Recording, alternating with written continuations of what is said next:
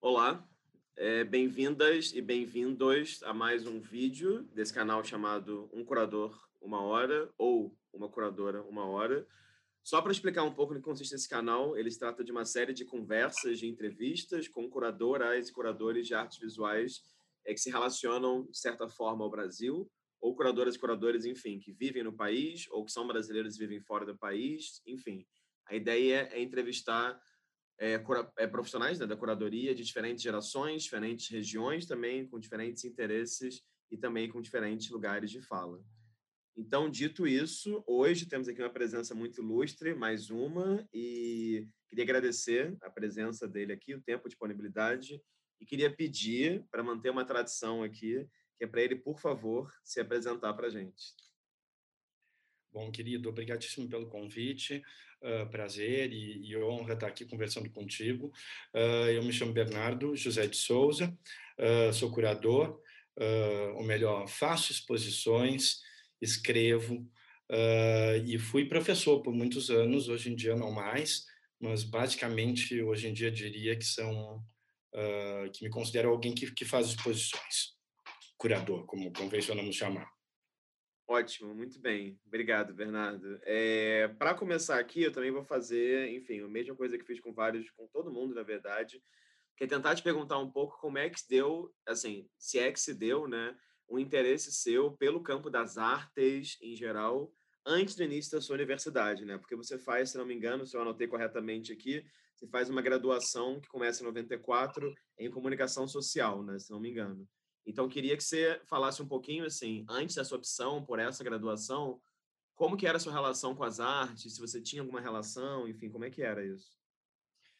Uh, bom, eu, eu, nasci em Pelotas, numa cidade ao sul do Rio Grande do Sul, próximo ao Uruguai, uh, filho de, de, pais intelectuais, meu, ambos formados em Direito, meu pai em Filosofia, minha mãe em Sociologia, e, e bom, e, e amantes das artes de modo geral, embora com alcance na, na, história da arte que eu diria até hoje se faz valer, até a, ali o início do século XX, uh, mas vivi a minha infância um pouco cercado disso, né?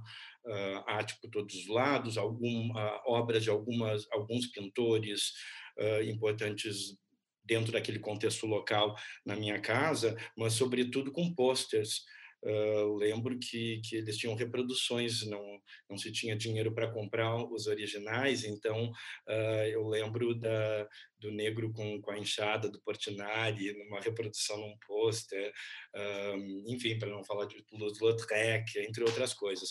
Então, meio que convivi sempre com, com arte, com livros ao meu redor, uma biblioteca vasta, cinema também sempre foi uma paixão desde cedo. Meu pai, na juventude, foi uh, presidente de um cineclube.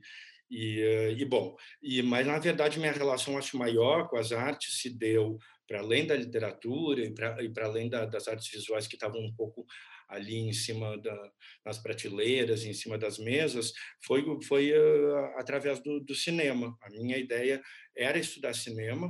Uh, essa teria sido a minha escolha natural, quando acabei o, o, colégio, e mas não havia faculdade de cinema no Rio Grande do Sul naquela época e não era uma possibilidade viver no Rio ou em São Paulo. Eu acabo escolhendo comunicação social porque imaginava que ali o audiovisual poderia se fazer presente de diversas maneiras e eu me aproximaria um pouco uh, desse campo que me interessava.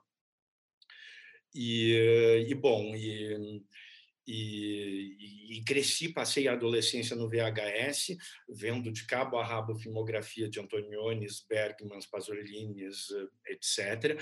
Havia muito pouca censura naquela época. Eu lembro que com 12, 13 anos eu estava vendo J'étais moi non plus, do Gainsbourg, assim, quer, quer dizer, não, o X-rated, ou, ou, esses filmes que flertavam com uma fisicalidade maior, com uma uh, sexualidade mais à flor da pele ou explícita, estavam ali ao nosso alcance. Um, e, e, bom, mas na impossibilidade de estudar cinema, acabei indo para a faculdade de comunicação social e me interessei muito pela fotografia. Estudei, inclusive, fotografia em paralelo no Senac, aprendi a fotografar, fotografei por algum tempo. E isso foi justamente ali no final dos anos 90, quando infelizmente, pelas mãos canhestras do, do Collor de Mello, o Brasil uh, se abre a uma economia global e passa a receber literatura, livros de fotografia, a informação passa a circular muito também pela internet, né? mas uh, uh, de maneira intensa no país. Eu lembro de ler a Folha de São Paulo e a Folha de São Paulo passa a repercutir muita imagem de moda e muita fotografia uh, feita por, por, por jovens, que alguns inclusive migraram para as artes visuais, como o próprio Wolfgang Silmans, para não falar desses uh, né, quase dinossauros da fotografia, como Helmut Newton, entre outros. E eu me interesso particularmente pela fotografia de moda, escrevo inclusive o meu trabalho de conclusão sobre fotografia de moda, nesse contexto ali, final dos 90, de grande experimentação na moda, e decidi estudar fotografia e moda em Londres.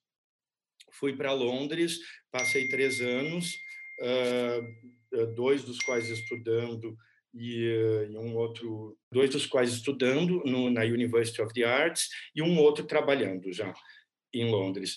E todo o programa desse curso ele estava uh, uh, umbilicalmente uh, com, conectado com, com, com, com as artes. Isso, claro, final do, do, do século XX na, na, na, Inglaterra, em Londres, era o boom do, dos Young British Artists, Sensation um, uh, e todos esses nomes que acabaram se transformando nesses campeões de leilões de arte contemporânea e tal. Mas, enfim, to, todo o repertório um pouco derivava do cinema, derivava das artes visuais, uh, das experimentações que estavam sendo feitas por esses designers, uh, como McQueen, etc., que muito performáticos. Um, e eu passei realmente a desenvolver um interesse muito particular por arte contemporânea lá na Inglaterra eu acho que, que, aí é que a coisa, de, certo, de certa forma, uh, engrenou como um loop de pensamento, de reflexão sobre o mundo que inevitavelmente passava pela, pelas artes visuais. Não, ótimo. É super interessante eu te perguntar justamente sobre a sua relação com a moda e me chama muito a atenção que é uma relação, né, como você falou aí agora, que tem muito a ver com a fotografia de moda, né, a relação entre imagem estática e moda também. Agora, o que eu tenho feito com vários curadores, vou te perguntar também, é se teve alguma, já que você falou, né, que essa presença em Londres, né, foi te trazendo também para essa relação com isso que a gente convencionou chamar de arte contemporânea ou de artes visuais. Queria te perguntar se teve alguma exposição, alguma coisa especificamente que você lembre de ter visto nesse período, que você sente que marcou você, enfim, e que foi importante para você pensar assim, peraí, tem, tem alguma coisa aí que, que é diferente, ou que me interessa muito. Pois olha, eh, eu acho que sim, eu acho que justamente como eu mencionei, acho que, que, que foram as exposições do Gary Hume, Damien Hirst, uh, esses Young British Artists e a Sensation e a reedição da Sensation que houve logo após, uh, pelo, pelo SAT, né? Uh, que, de certa forma, estava informando a, a, percepção geral de como o mecanismo da arte girava uh, e, e, como a arte se, se, reposicionava desde uma perspectiva pop. Né? Ali, eu acho que as artes visuais, a arte contemporânea ganha uma capilaridade brutal, né? Todos os meios de comunicação, fossem eles os jornais, os tabloides sensacionalistas ou o quê, eu, eu acho que foi foi um contato muito próximo com com essa produção desses desses grandes nomes da da época. E uma ideia também dessa possibilidade de estabelecer cruzamentos entre diversas disciplinas. Uh, quer dizer, da moda ser performática, da performance ser informada pela literatura, do cinema experimentar, quer dizer, de artistas experimentarem a linguagem audiovisual uh, uh, para produções para além do registro da performance, né? de uma certa teatralização da, da, da vida e de, de buscar referências, fossem na filosofia, fossem na, na cultura de massa, uh, que, que, aliás, sempre foi um pouco o meu chão. Eu acho que, que cultura de massa e política, uh, lato senso, quer dizer, observar um pouco o comportamento da sociedade sempre foi sempre foi um pouco minha foi aí eu acho que o meu, meu chão meu caminho de, de ingresso uh, foi muito a partir daí, pensar como a, arte podia, de alguma forma, abrir portas para se investigar uh, a sociedade de, de, de maneiras laterais, né, correlatas. Entendi. E daí, no caso, você fica em Londres até que ano, Bernardo? Eu fico até 2002. Em 2002, uh, eu vou para São Paulo, moro em São Paulo por três anos, fico trabalhando com moda, uh, comecei a dar aula no Senac, num, num, num pós em moda, depois uh, passo a trabalhar para a Elle, fazendo editorial de moda, passo a escrever para Vogue sobre arte, sobre cinema literatura, mas uh, lá pelas tantas fui tomado de um fartão absoluto com aquilo e disse não, impossível, até porque a realidade da moda no Brasil naquela altura era bastante diversa daquela que eu havia experimentado em Londres, então me dei conta que eu, que eu seria uma pessoa muito infeliz. E, e, um pouco perdido, sem saber o que fazer, já dando aula, já podendo escrever, que sempre foi algo que, que, que, que enfim, sempre gostei de escrever muito, e recebo um, um convite para ser o coordenador de cinema, vídeo e fotografia da Secretaria de Cultura de Porto Alegre, onde eu havia sido uh, uh, estagiário por cerca de dois anos enquanto estudava. Então, foi um convite para voltar a Porto Alegre, para trabalhar numa instituição que eu conhecia, com gente que eu conhecia, essa altura, amigos próximos, e para falar de cinema, que sempre esteve ali no meu horizonte, para falar de fotografia, que era a, coisa que eu estudava naquele momento, uh, e mas uma linguagem bidimensional, tanto a fotografia quanto o vídeo quanto o cinema e com esse repertório que eu havia um pouco absorvido em Londres. Então para mim foi assim um, um, grande momento de virada na minha vida com grande liberdade com inacreditavelmente numa prefeitura em Porto Alegre no início do século 21 com um orçamento que me permitiu trazer sei lá, de Jeff Wall, com seus backlights gigantescos que vieram do Canadá, sabe-se lá como eu consegui fazer isso, a Kenneth Anger, a Lorca de Córcia, e, e, a coisa louca é que, que eu acho que isso é importante dizer, eu vim muito informado, uh, investido de uma ideia que nós estávamos atrasados.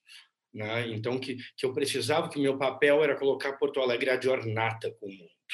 Então, tudo aquilo que eu tinha visto em Londres, aquilo tinha de ser dividido, como assim que nós não temos acesso? E mesmo no Rio e em São Paulo, eram pontuais as exposições que as grandes instituições faziam, elencavam, pensavam um grande nome, uh, e não havia esse fluxo tremendo, e tampouco uma revisão de qual é a importância desses nomes e tal. Então, eu um pouco me pus nesse papel de arejar a, a cena cultural local a partir de uma conexão internacional que também passou por uma conexão nacional, evidentemente, com o centro do país e, e também local, havia um pouco de tudo. Mas uh, eu um pouco uh, acreditava naquela altura que e conhecia muito mais da arte produzida na Europa do que da arte brasileira naquele momento, coisa que depois mudou. Hoje eu trabalho mais com artista brasileiro. É, pois é, eu eu foi legal você falar sobre isso, né? Porque claro que a gente tem que falar sobre o seu momento nessa nessa função super bacana em Porto Alegre. E eu estou te perguntando isso por quê? Porque eu, na minha trajetória, comecei também trabalhando com audiovisual, mas precisamente com festivais de cinema. Eu tenho alguns bons amigos do cinema de Porto Alegre, do Rio Grande do Sul. Eu lembro que uma das vezes que eu fui à Bienal do Mercosul, o, até falo o nome deles, Felipe Matsambarra e o Márcio Reolon, eu fiquei na casa deles, eles falaram algo do tipo, ah, não, você conhece o Bernardo Zé de Souza, porque ele faz um projeto super legal da vídeo arte no jardim, etc. Você tem que conhecer e todo mundo vai, é muito bacana, nananã. E aí, claro, queria te perguntar um pouco, já que, você, já que eu senti também na sua trajetória que esse momento aí, você retorno a Porto Alegre, foi um momento muito produtivo, como você já indicou aí, e também de muita experimentação, né? Em que consistia esse projeto, que nome é esse, né? Vídeo Arte nos Jardins, né? Em que consistia, enfim, como é que você pensava a programação dele? Porque tem uma coisa que me chama a atenção na sua trajetória, Bernardo, não só nesse começo, mas na sua trajetória como um todo, e acho que a gente vai voltar nisso aqui nessa conversa, que é um olhar muito aberto à produção de arte de não brasileiros, né? Assim, quero dizer assim, claro, você acabou de falar, você morou em Londres, nananã, mas quero dizer que eu já entrevistei pessoas que moraram, sei lá, 15 anos fora do Brasil e que seguiram trabalhando o tempo inteiro exclusivamente com artistas brasileiros, entendeu? Então me chama a atenção como você me parece ter esse olhar muito aberto. Então queria que você falasse um pouquinho sobre videoarte nos jardins e sobre esse esse interesse amplo seu, né? pois uh, havia essa coordenação de cinema, vídeo foto, consistia basicamente na programação de uma sala de cinema, em caráter permanente, tipo de, de terça a domingo, uh, duas galerias de arte voltadas à fotografia e ao vídeo, e mais programas uh, paralelos públicos e, e educativos, etc.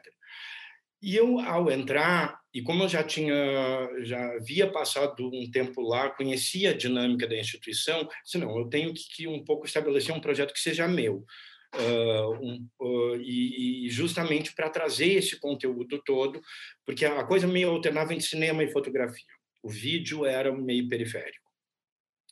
E, e, eu pensei, não, eu gostaria de sair desses espaços, eu gostaria de ir para a rua, uh, e havia esse jardim, esses jardins franceses, numa estação de tratamento de águas, num outro bairro da cidade, distante aí da usina do gasômetro, que é o centro cultural às margens do rio, e eu resolvi também Uh, uh, convocar já numa ideia de, de que uh, de uma construção de um espaço de uma arte, se não site específica, mas que, que, se relaciona com o entorno, com a arquitetura ou com o mundo de uma outra forma, e chamei uma, chamava arquitetos para trabalharem comigo e para conceberem esse espaço onde esses vídeos iam ser exibidos.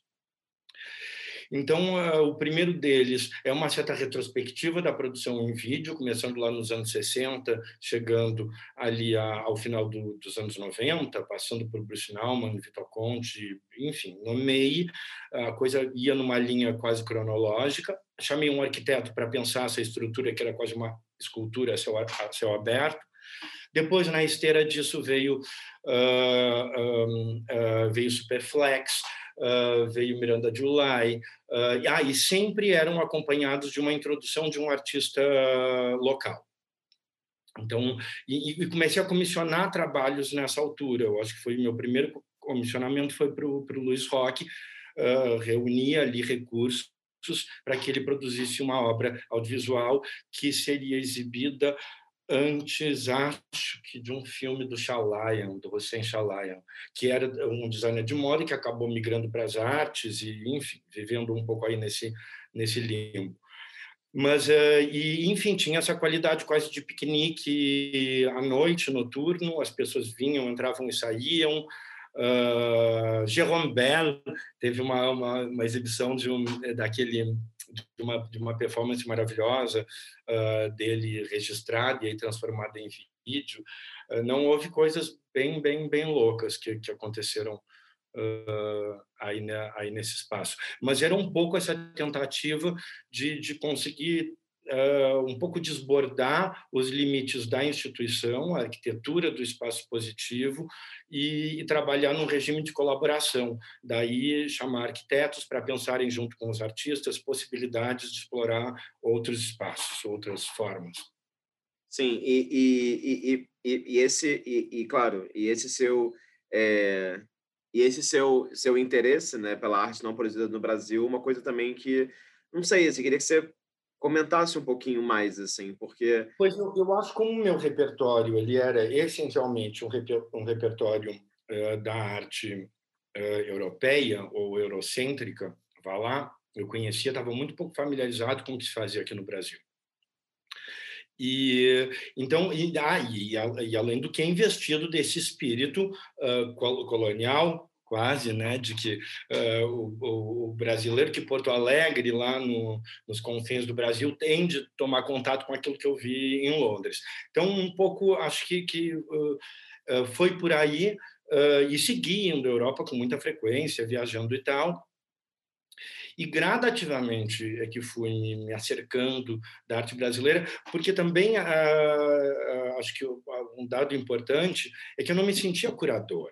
Eh, eu trabalhei nessa instituição como, mais, como um gestor, e, e claro, um gestor que delineava uh, alguns campos de investigação. Então, esse ano gostaria de falar disso. Acho que é importante que se jogue luz sobre tal aspecto do que está acontecendo no mundo e tal.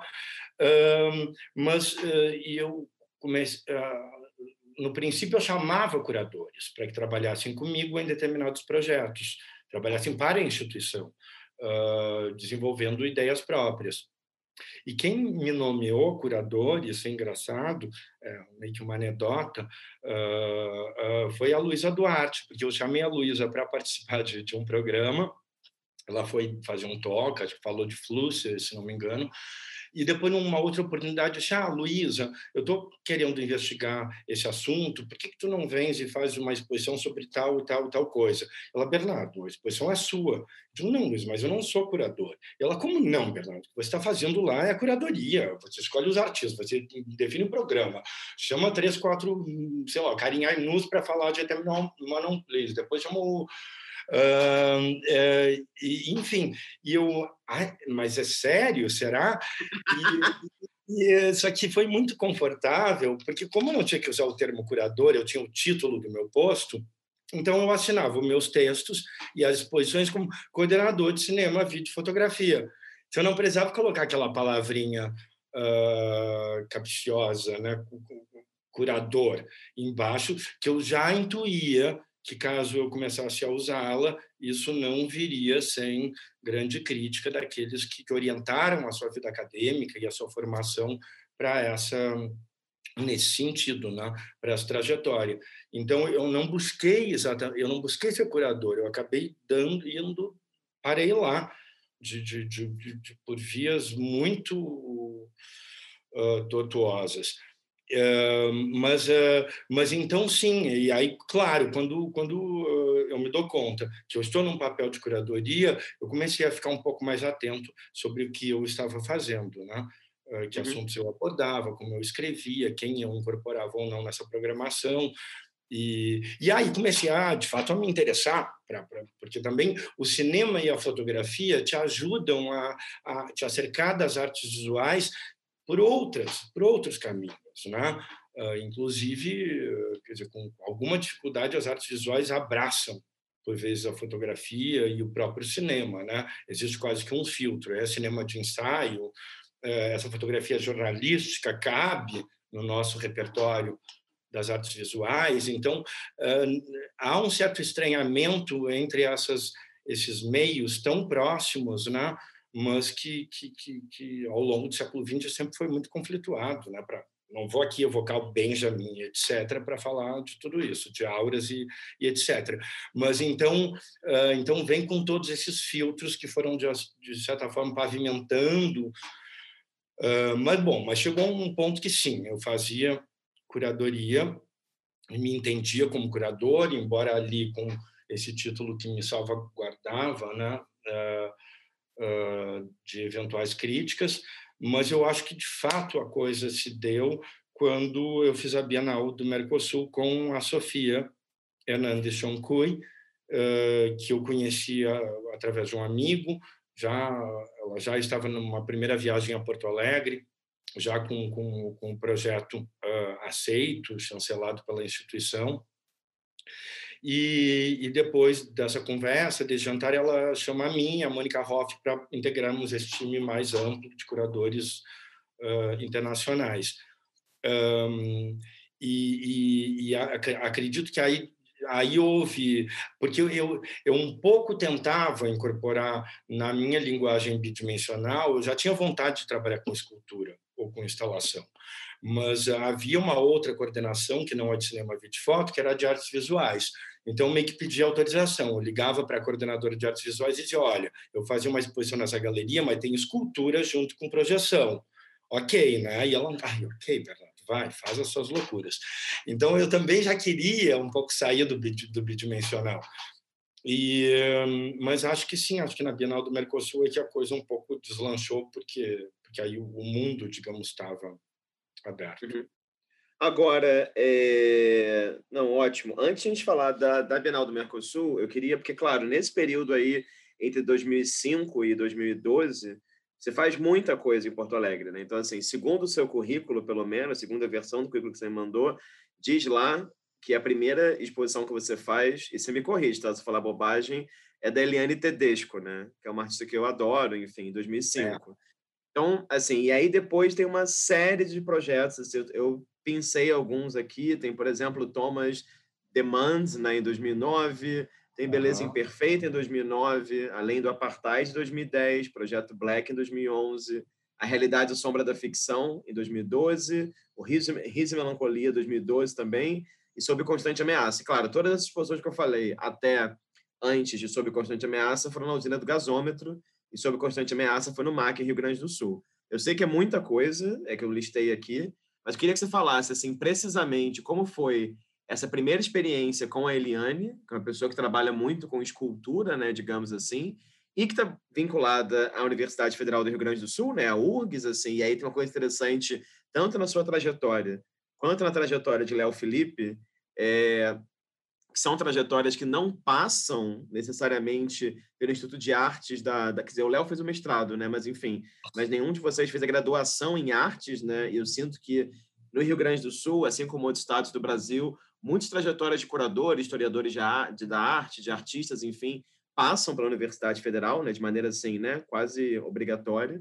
Então, enfim, queria que você falasse dessa experiência com a Eliane e queria que você falasse também o que, você foi aprendendo nessas exposições, assim, que eu sinto que elas têm tópicos em comum. Sinto também que são exposições que tem algumas delas têm muitos artistas, né? E eu sinto pelas imagens que consegui ver na internet que você vai brincando com o espaço, né? Porque acho que isso é uma característica do seu fazer como curador, né? Você sempre parece estar em grande diálogo com o espaço que você está ocupando, né? Então, enfim, queria que você comentasse um pouquinho sobre sobre isso pois olha, Sim, a primeira exposição de autoria minha foi com, com a Elaine. Ela, na, naquela altura, ela não era ainda professora do Instituto de Artes.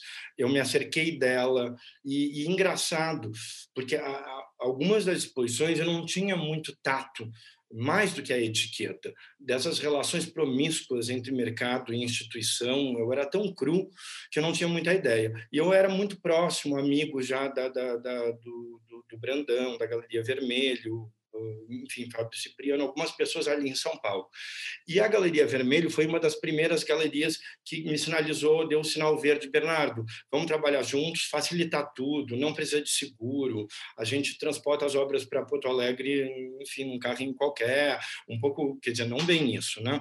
mas uh, um pouco facilitando a minha vida à medida em que o meu orçamento não, não, não contemplava né? tudo aquilo, todo aquele circo das artes visuais.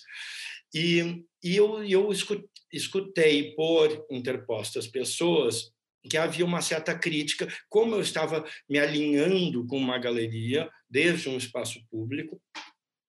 E aí comecei também a entender tudo que isso queria dizer, né? Quais as implicações disso? E quando e sabia que isso tinha vindo da essa crítica tinha vindo da Elaine. E aí, mas queria trabalhar com ela, chamei a Elaine que veio um pouco tateando no escuro, um, e lancei a ideia que era falar sobre uh, segurança ou, ou, a ideia que são assuntos recorrentes. Em geral, toda a minha trajetória ela, ela retoma permanentemente está a investigar uma, uma porção de, de assuntos que, que que, que, retornam, né? sobre outras roupagens, mas eles uh, emergem uma vez mais. E, e, era um pouco essa essa fragilidade. Eu lembro que um dos filmes que acompanhava era o Safe, uh, aquele filme do Todd Haynes com a Julianne Moore, que ela tem de se isolar completamente do mundo por uma doença quase psicológica que ela desenvolve de aversão ao mundo material. Uh, então, essa noção de, de, de, de, risco. E a Elaine tinha essa série que foi para a Bienal de Veneza, que era dessas cabines de, de, de segurança privada, de segurança né, de rua algumas mais degradadas, outras menos.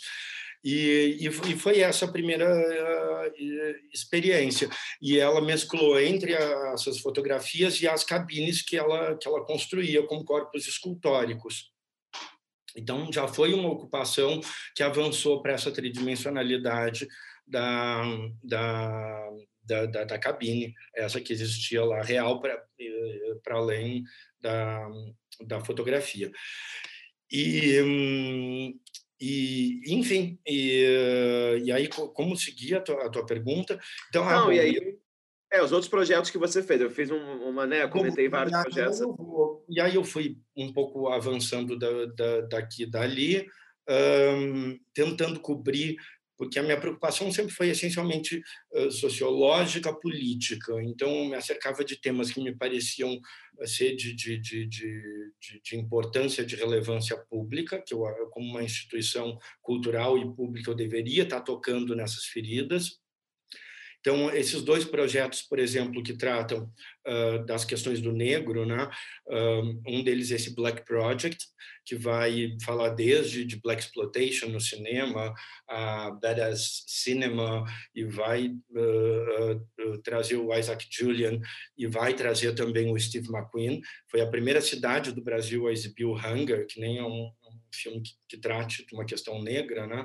Mas, uh, uh, enfim, é, é, mais uma outra exposição de fotografias de negros em Londres, uh, que me parecia importante, isso, 2010, falar disso. eu tinha também passado pela África do Sul recentemente, aí fiz uma exposição com artistas sul-africanos para falar além do apartheid. Tudo ainda muito cru. Se eu retomasse esses projetos hoje em dia, não pela produção artística, mas acho que o que eu escrevi naquela época é muito distante do que se fala hoje sobre as questões étnico-raciais, né? mas estava ali Nontskelela Veleco, Atipatra Ruga, que são artistas eh, mulheres africanas explorando sexualidade, explorando o corpo. Então, ah, muito, intuit, muito intuitivamente, eu acho que, que, que a minha trajetória se eu, talvez eu possa dizer que ela é mais do que tudo intuitiva na medida em que eu jamais passei por uma formação acadêmica em arte. Então, uh, eu vou um pouco relacionando assuntos que passam pela filosofia, pela política uh, que se discute no, no, periódico, no dia a dia do jornal, com mais um pouco, uh, e escuto muito. Mas comecei a trabalhar muito proximamente com, com, com artistas, que é o que me dá maior prazer, com muita e muita liberdade. Eu, fiz, eu lembro de fazer uma exposição do Alair Gomes, que eu nem sei se está ali listada, uh, porque depois eu me dei conta que naquele, naquele currículo falta muita coisa. E a prefeitura tinha, naquela altura, a possibilidade de fazer uns bus door, que era atrás dos ônibus da, da, da companhia pública de, de transporte, uma espécie de outdoor que vai atrás dos ônibus e se fez um, uma espécie de outdoor com uma imagem do Alair Gomes, que era um close-up uh, da, da, do, enfim, da sunga, desse homem de sunga com um pau semiduro, que estava ali atrás dos ônibus, circulando pela cidade. E ninguém falava nada, assim, nem o prefeito, nem o, o secretário de Cultura se divertia, ria. E, então, uh, foram tempos de, de muita liberdade. Ótimo. É, queria te fazer uma pergunta aqui que, que tem a ver com algumas questões que você falou aí agora, e acho que é bacana para quem ouvir essa entrevista, né? Porque nem todo mundo é ciente desses processos. Queria te perguntar um, um pouco o que, que você acha que difere uma curadoria de uma programação de audiovisual e uma curadoria de uma exposição, entende? O que, que, que, que faz ser diferente, assim, quanto às opções ou quanto à parte prática mesmo, né? E no seu processo criativo, né? O que, que te norteia, assim? É, porque, se, por exemplo, você não apenas trabalhou nesse período com o cinema, mas, sei lá, eu lembro que algumas edições atrás da, da Arte Rio, se não estou enganado, você também trabalhou, né? Alguma programação que, se não me engano, estava relacionada também com audiovisual. Então, enfim, eu acho bacana isso na sua trajetória, porque nem todo curador no Brasil, né, o brasileiro, faz isso. Né? Algumas pessoas nunca pensam programação de audiovisual. Eu queria que você falasse um pouquinho, assim, o que, que diferencia, né? Pensar isso do que pensar o espaço, né? Digamos assim.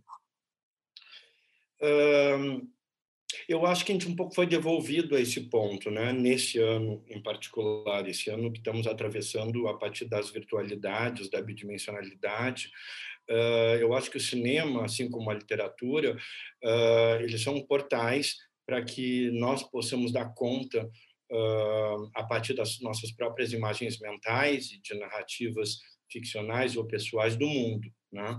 Então ele é de, de muita introspecção uh, de um intimismo muito grande. Então, pensar essas curadorias uh, tem a ver com, com, com mergulhar uh, no, no, numa esfera que se antepõe um pouco à, à, à realidade, uma esfera do virtual. e, e, exposições não. Eu acho que a exposição ela é uma espécie de acting out. Eh, eu, em geral, vejo as minhas exposições como, como, como como uma, uma, certa teatralização da vida, como uma certa plataforma, ainda que, que efêmera, que, que, que, com uma breve duração, que é de reinvenção do mundo, de uma certa coreografia dos corpos entre essas obras, é um pouco de recriar o mundo. Eu me sinto um, e, e, e, por vezes se a ambição associada ao dinheiro te permite, é quase operístico, pelo menos na forma como volta e meia eu lido com, com, com as exposições. Eu tive a sorte de poder fazer algumas exposições uh, tão teatrais quanto operísticas em alguma medida. Então, uh, eu acho que, que, que, é isso. Uma, que o audiovisual tem muito a ver com uma certa intelectualização da coisa, enquanto eu acho que materializar uma exposição da maneira como eu vejo exposições, uh, é um pouco abrir para um campo sensível que passa pelo corpo, por diversos outros sentidos, pelo não dito, por uma experiência talvez mais fenomenológica da, da, da, da, da arte, né? E... Ótimo, ótimo. Não, a gente, a gente vai voltar a falar dessa teatralização muito em breve, assim, acho que faz, acho que faz total sentido. Conta então, Bernardo, um pouco, já que você já apontou aí, e eu acho que é uma experiência também que, claro, é legal de se compartilhar, como que foi trabalhar na Bienal do Mercosul, né? Porque é, é, é uma Bienal, enfim, foi logo depois da Bienal do Zé Roca, que eu tenho a impressão, eu fui na Bienal do Zé Roca, infelizmente não consegui nessa Bienal que a Sofia foi a curadora-chefe.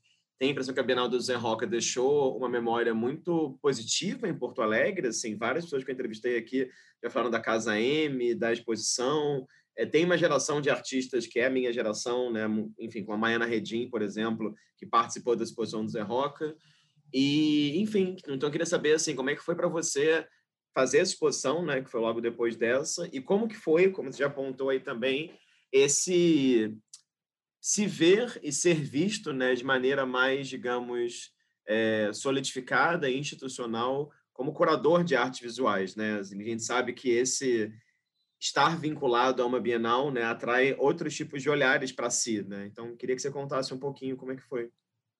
Pois olha, um, realmente foi um divisor de águas na, na, minha vida. Primeiro por conviver com trabalhando no mesmo projeto com diversos curadores, para quer dizer, a Sofia evidentemente liderando esse time, mas com Raimundas Malazauskas, da, da Lituânia, naquela altura, não sei se vendo na Holanda ou já na Bélgica, uh, Daniela Pérez no México, uh, Dominic Wilson nos Estados Unidos, em São Francisco, Sara Demes em Nova York também, Júlia Rebouças estava no time uh, desde BH, lá em Otim, Mônica Hoff ali localmente comigo.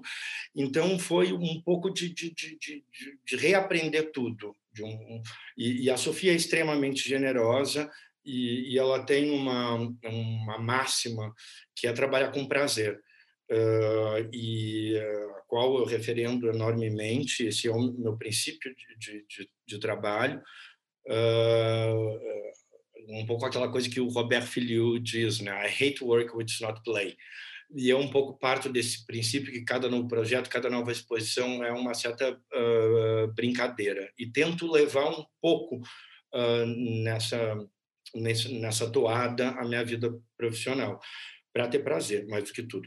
Mas, uh, mas sim, era uma Bienal extremamente ambiciosa. Acho que todas as Bienais do Mercosul foram, foram relevantes, da maior relevância, até ali. Uh, uh, e só que todas elas, via de regras que antecederam, não todas, mas ou a preocupação com essa representação nacional ou continental ali da, da América Latina, ou depois essas investigações das margens, né, das fronteiras, uh, que é o que um pouco nomeia essa Bienal, né, o próprio Mercosul. Então, da Victoria Northern ao, ao, ao Roca, estava um pouco em jogo uh, essa questão da, da, das confluências dessas margens e dessas escutas a partir de fronteiras. E a Sofia chega com um tema absolutamente universal, em linhas muito gerais, tratando das relações entre cultura, natureza, tecnologia.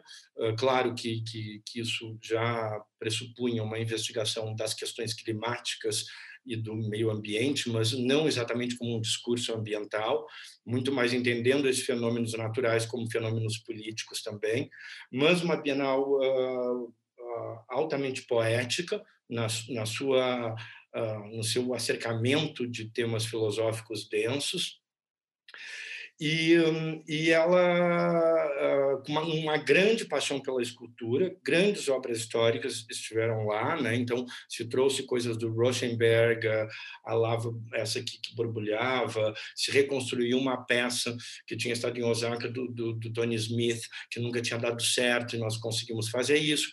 Enfim, e ela me chamou, eu era o curador do espaço, era engraçado que ela deu nomes aos curadores. Então, o Raimundas era o curador do tempo, eu era curador do espaço,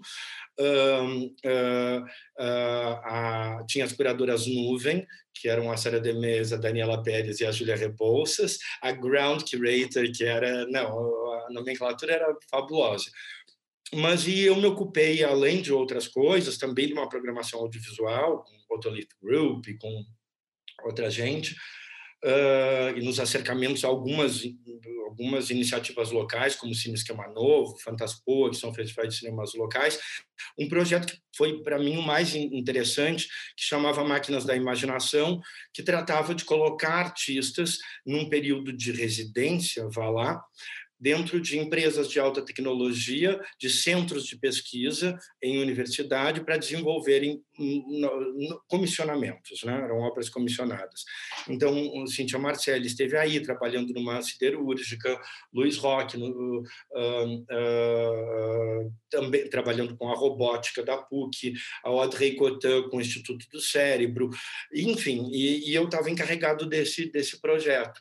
E ali sim, aí sim a minha paixão absoluta por comissionar novas obras uh, se, se, se, definiu um pouco, o que é raro, né? Raramente a gente tem a oportunidade de chamar um artista e dizer, olha, temos dinheiro, temos o espaço e as condições para que tu possa pensar algo e algo ambicioso. Um, e uma relação muito próxima com o artista. Ali eu acho que se desenhou uma relação minha com o artista que é que é a rigor de escuta e de, de investir no projeto e mergulhar na proposta como se fosse minha.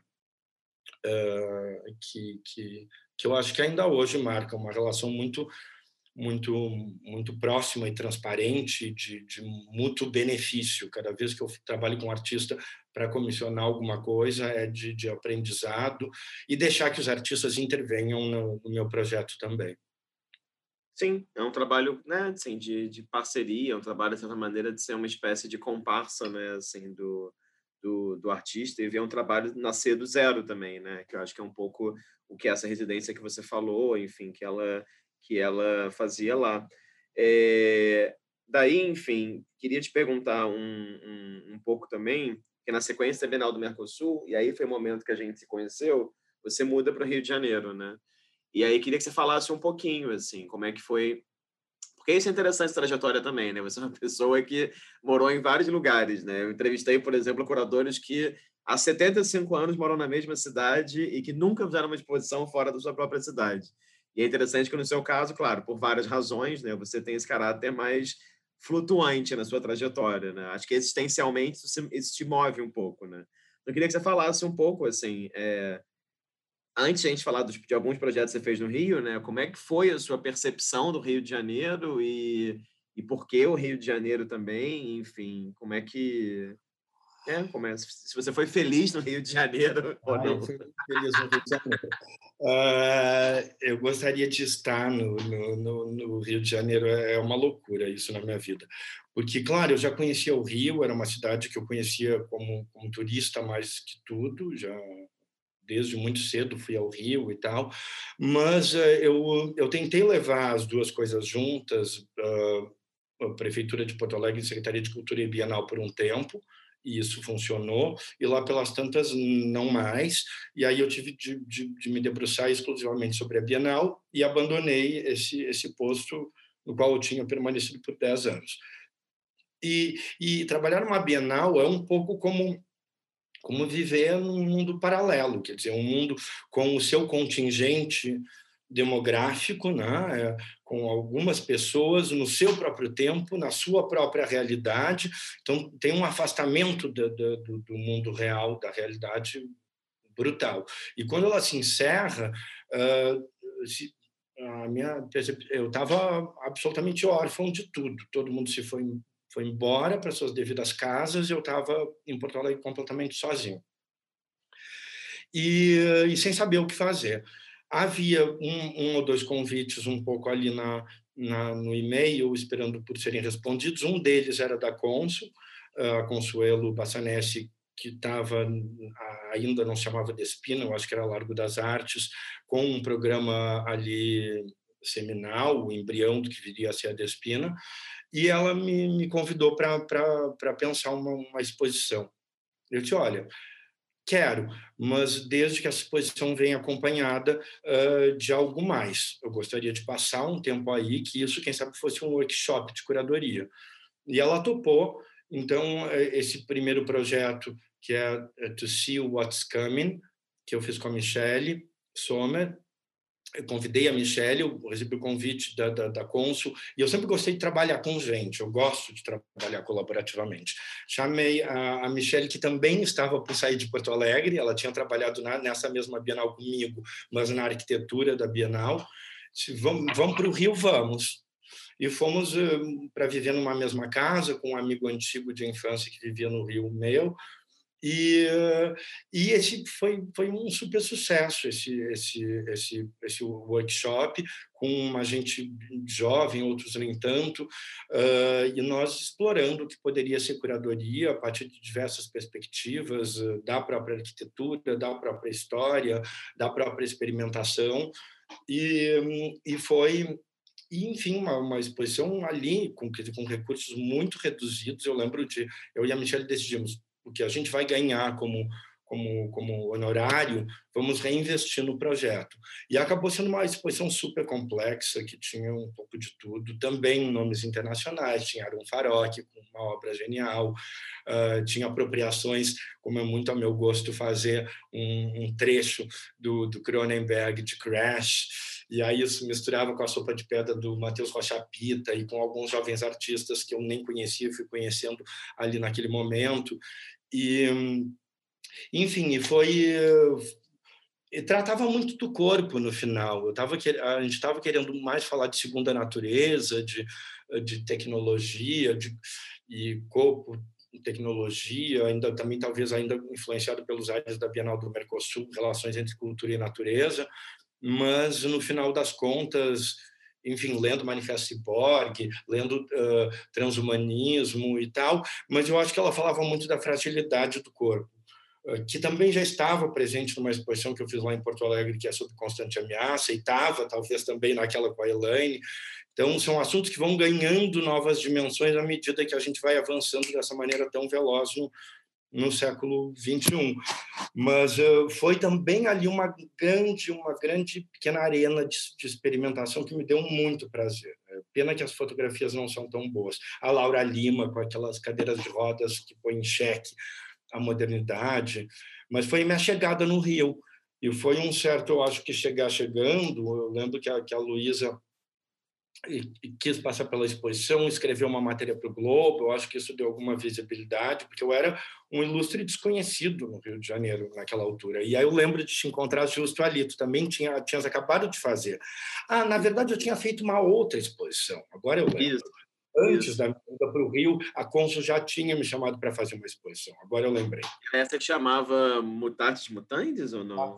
Mutandis, é, que foi em meio a Bienal. Aquelas parcelas, aquelas fotos maravilhosas dela. Exatamente, que é uma obra que já voltou a pintar em alguns projetos meus.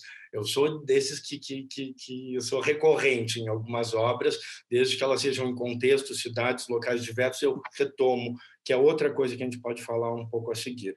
Como para mim a ideia de novidade não é essencial no mundo da arte.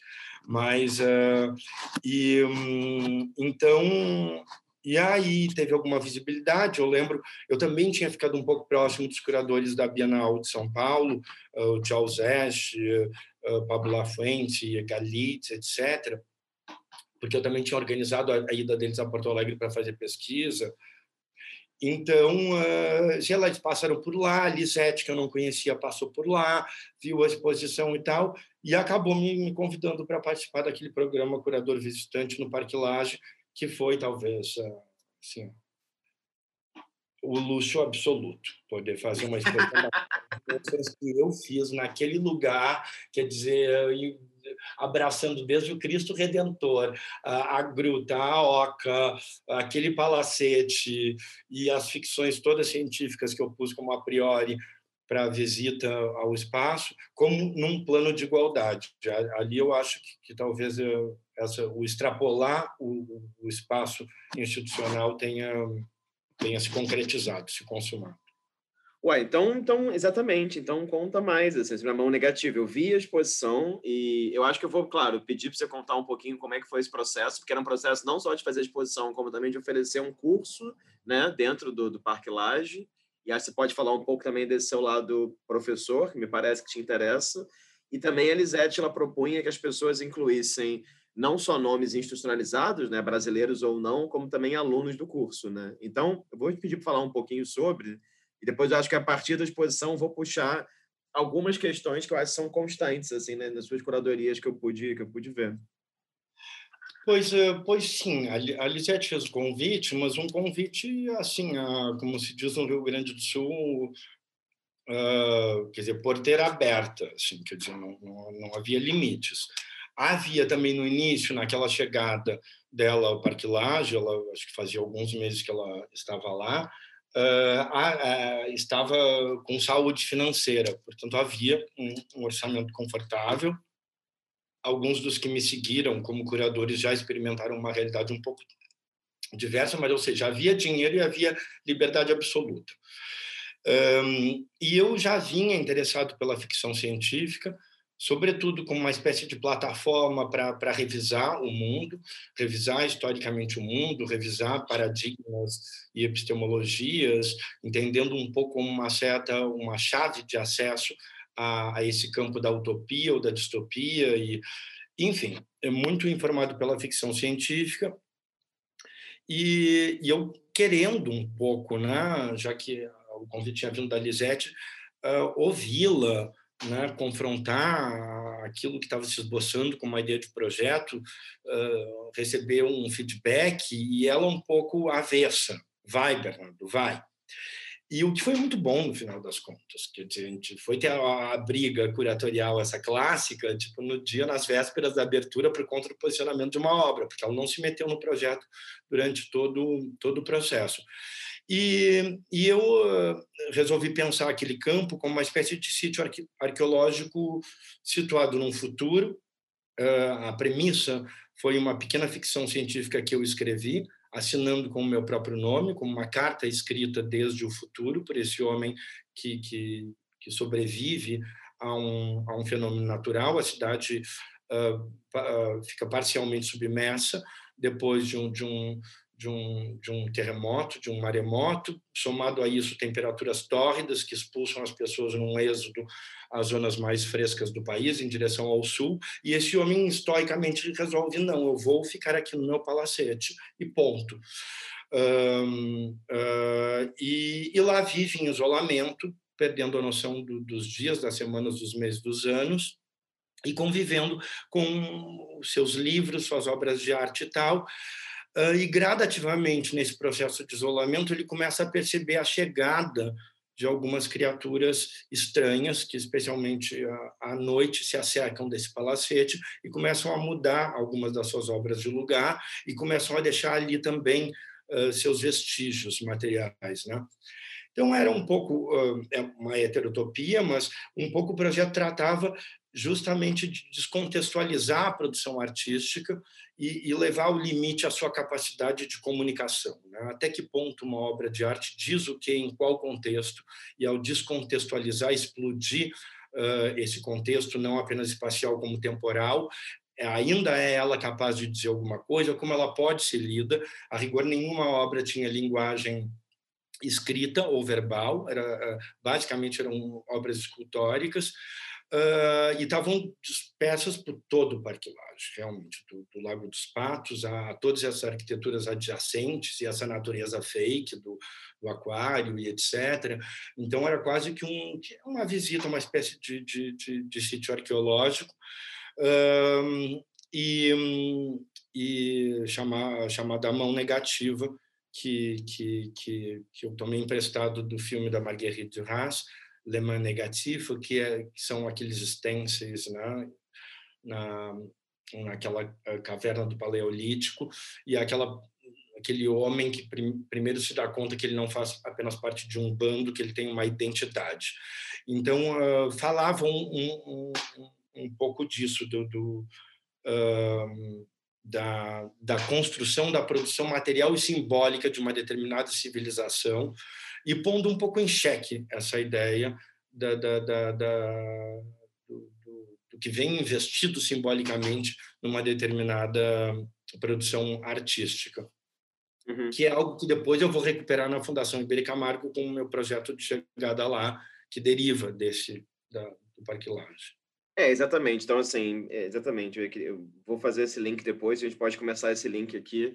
Queria te perguntar, primeiramente, e aí, claro, uma questão, né, que, que enfim, é intelectual também, claro, uma questão sempre existencial e sempre meio terapêutica também, que era pedir para você falar um pouquinho sobre esse seu interesse, que eu acho muito peculiar e muito constante, entre algumas palavras que você falou aí, como ficção científica, como utopia, distopia, futurismo. Eu nunca esqueço dessa exposição, uma parte da exposição, eu não vou lembrar o nome do arquiteto agora, porque minha memória está péssima, eu não sei, eu lembro se era Sérgio Bernardes, era é. Sérgio Bernardes, né? Daquela parte do jornal maravilhosa, uma projeção de um Rio de Janeiro meio Jetsons, assim, que era uma coisa assim, eu não conhecia aquilo, nunca esqueço de como aquilo me impactou, e nunca esqueço também como em vários projetos seus, como essa citação ao modernismo, como as próprias cadeiras da Laura Lima, né, que você falou ainda há pouco, de cadeiras de roda, são uma maneira de pensar também como esse modernismo né, projetou uma noção de Brasil, uma noção de mundo,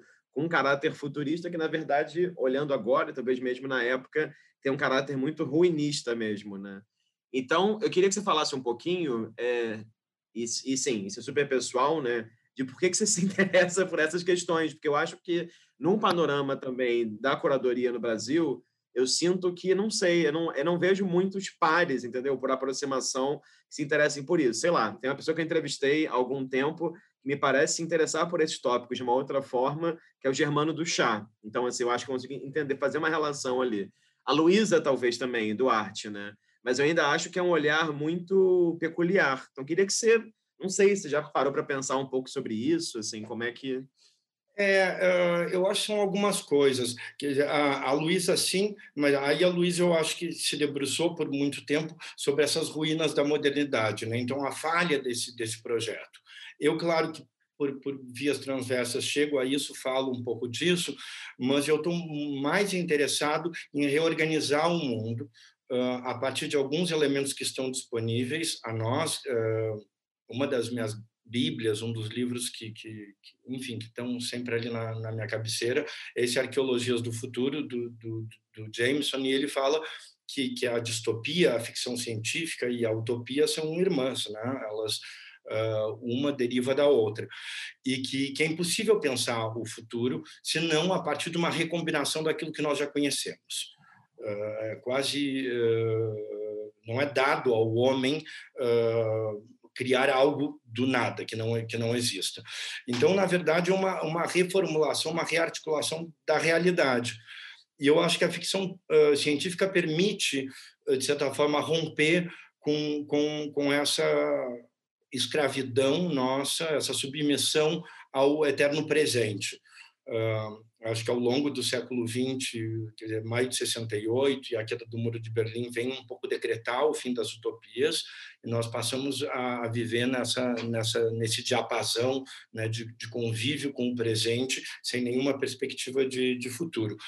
E, e, a ficção científica, eu acho que um pouco abre essa brecha para relaborar o mundo material e simbólico repensando a, a, as nossas relações do próprio corpo com a tecnologia, do corpo com a natureza, do corpo com aquilo que, que foi dado e construído arquitetonicamente como monolitos da, de uma cultura e de um cânone ocidental, né, uh, em geral, uh, que, que, enfim, é, é, infelizmente, acho que eu ainda sou uma pessoa invariavelmente informada pelo cânone ocidental, tenho buscado agora muito recentemente romper um pouco com essa tradição e ler alguma coisa que vem de outros lugares mas então eu acho que, a ficção científica ela é por um lado uma uma espécie de plataforma política para repensar o mundo em geral eu acesso ele pela via da distopia uh, e que me permite falar de, de natureza, de tecnologia e, e de como nós nos relacionamos com esse nosso patrimônio simbólico e cultural. E, hum, e não sei, eu li um pouco de filosofia quando era jovem, o cinema também, um, e, e, me incomodava muito o fato no Brasil uh, de, primeiro, né, uma, uma produção artística, acho que isso já mudou, mas uma produção contemporânea uh, por um lado, muito formal, muito formalista. Isso me incomodava, porque a minha cultura uh, derivava quase que imediatamente da cultura pop, da política e da, e da ação essa que se processa no dia a dia. Uh, eu gostaria de falar mais de sexo, gostaria de falar mais de televisão, gostaria de falar mais de imaginação, e muito pouco artista dava brecha para isso. Se falava muito pouco de sexo até ontem na, na, na, arte contemporânea. Eles falavam muito pouco de ficção científica, são poucos ainda hoje, né?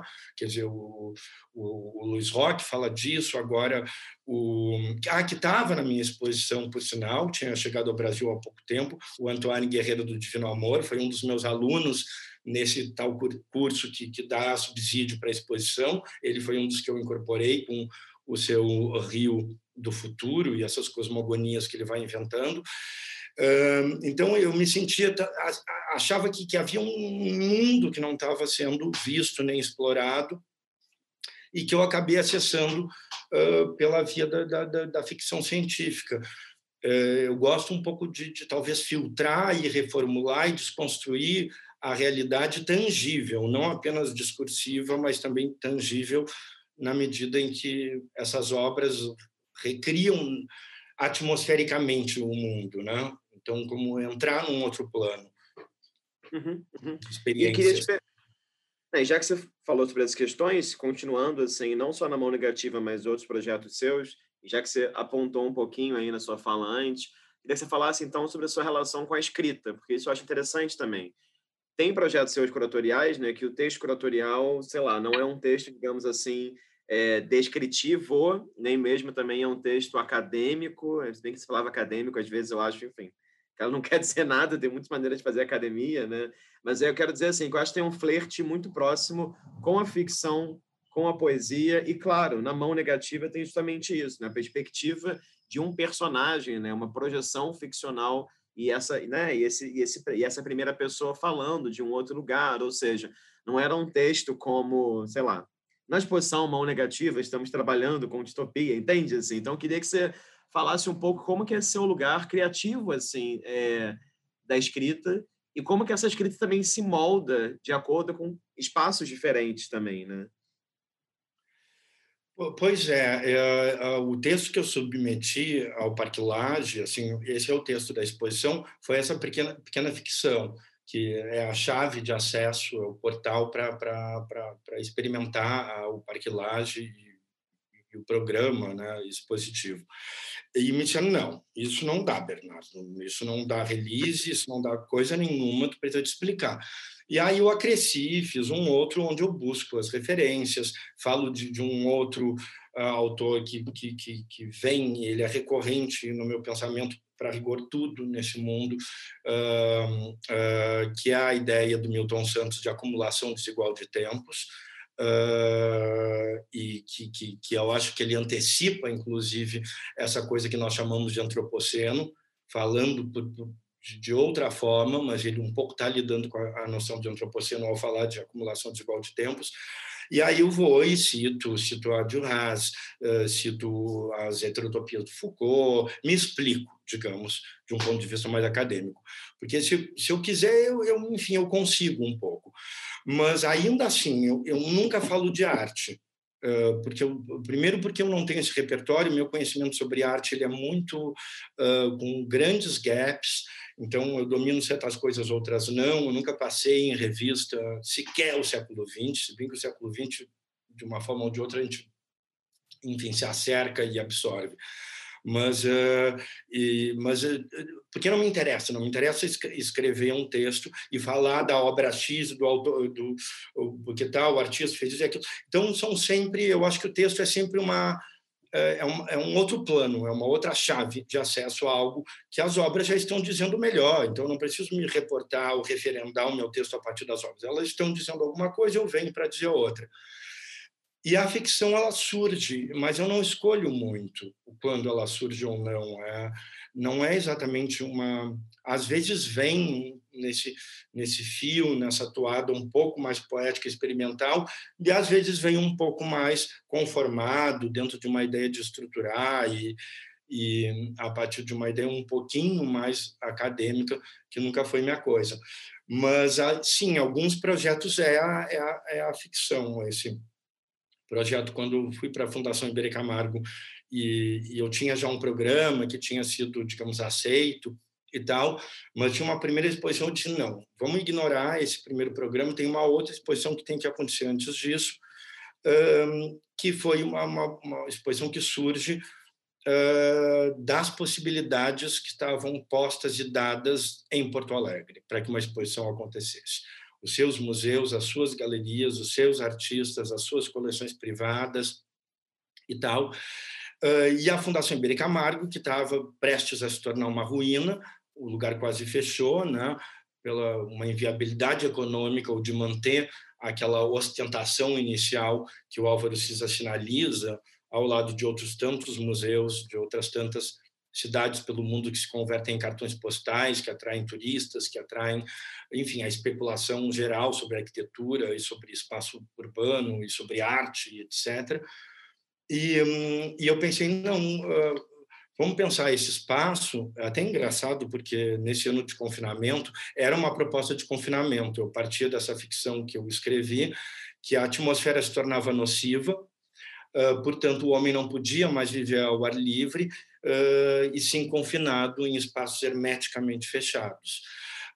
E ele decidia ocupar essa espécie de bunker refratário ao mundo exterior, que é aquela arquitetura do CISA, e levava para dentro o que ele julgava ter maior interesse, o seu tesouro, né? o tesouro da, da, da, da do Ocidente, da modernidade. Então, aquelas obras de arte que estavam lá, ao lado também de peças de mobiliário, algumas históricas, algumas não históricas, um sofá que eu trouxe de um clube do Ocidente para compor ali ao lado de um figurino de uma de uma eu chamo artista, mas não é que faz figurino para cinema para teatro em Porto Alegre. Então um pouco equiparar, eu sempre gostei muito também de equiparar essas coisas, natureza, arquitetura, obra de arte, tudo num, num, num plano quase de igualdade, como sinais uh, justamente dessa produção humana nossa dessa acumulação desigual de tempos. Então, era um, um, um, andar, era quase como se fosse uma casa, então, com os quadros do Margues, do Museu de Arte, desde obras, uh, pinturas históricas do século XIX, ao lado de fotografias do, do século XX, XXI, e mas era um, um espaço doméstico, quase que se construía, e num outro plano, um espaço de experimentação, quase que um laboratório de investigação de formas em transformação. E era também uma, uma, uma narrativa que projetava, lançava o público nesse, nesse futuro uh, distópico, uma vez mais. E, e não sei, uh, eu acho que a ficção uh, uh, ela me reconecta com, com, com, o mundo de outra forma, assim como a literatura uh, oportuniza isso. E eu estou tendo alguma dificuldade nesse ano com essas questões todas, porque é um ano que se faz um, tão brutal na sua realidade, né? a sua realidade, o seu realismo absoluto, na sua, na sua decadência uh, em todas as esferas, uh, a política, a econômica, a física, biológica, e que quase falar de, de ficção se torna uma, uma espécie de escapismo, ou po, pode soar lá pelas tantas como escapista. Então, tem sido um ano um pouco de reorganizar também ideias. Embora uh, eu também ache que, que, que, justamente talvez a maneira, a brecha para se conseguir uh, reacessar essa realidade, mais uma vez, talvez recaia em algum grau de, de ficcionalização para levar ao, ao, limite uma realidade que já é insuportável. Né?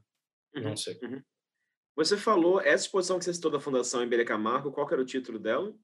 Depois do fim. Depois que eu brincava, um pouco ironizava o fim da Fundação Iberê Camargo e falava do, do fim do mundo. Então, eu combinei as duas coisas para dar início a esses, a esses dois e como anos. É que foi, e como é que foi, então, já que você está aí falando do, do você começar numa instituição uma exposição chamada Depois do Fim, como é que foi sua temporada na Fundação Iberê Camargo como diretor artístico? Enfim, você fez vários projetos lá.